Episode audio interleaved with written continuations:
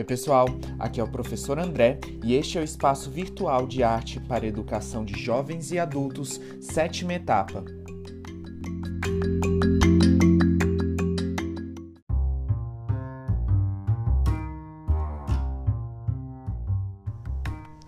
Hoje estudaremos a influência do impressionismo e do realismo sobre a produção dos artistas brasileiros durante o século XIX, através do texto Um Retrato do Cotidiano.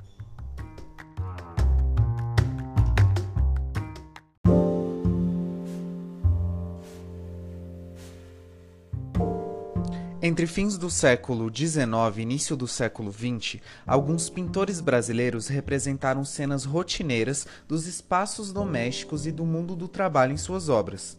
A esse tipo de produção artística dá-se o nome de pintura de gênero.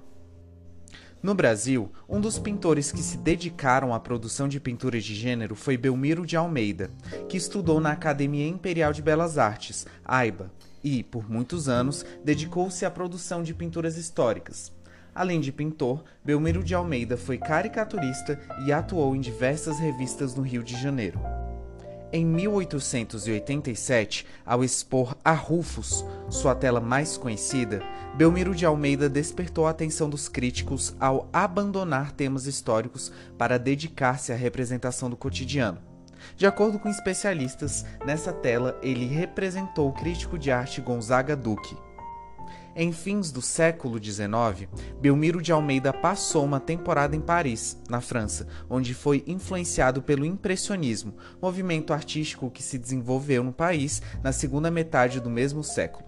Algumas características, como a utilização de cores mais claras, a exploração dos efeitos de luminosidade e a aplicação de pinceladas rápidas e curtas, desenvolvidas e amplamente utilizadas pelos franceses, estão presentes na obra de Belmiro de Almeida.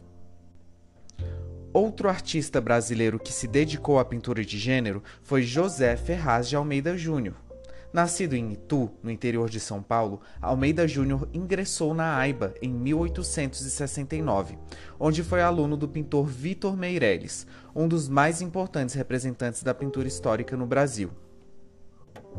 Ao concluir os estudos na AIBA, Almeida Júnior retornou para Itu e abriu um ateliê.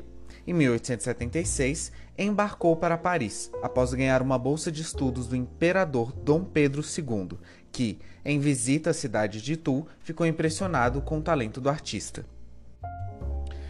No tempo em que viveu em Paris, Almeida Júnior recebeu forte influência do realismo, movimento que propunha um afastamento do estilo neoclássico e da representação de temas históricos, mitológicos e religiosos. Ao retornar ao Brasil, Almeida Júnior passou a se dedicar à produção de obras em que representava de maneira realista o cotidiano e os costumes locais.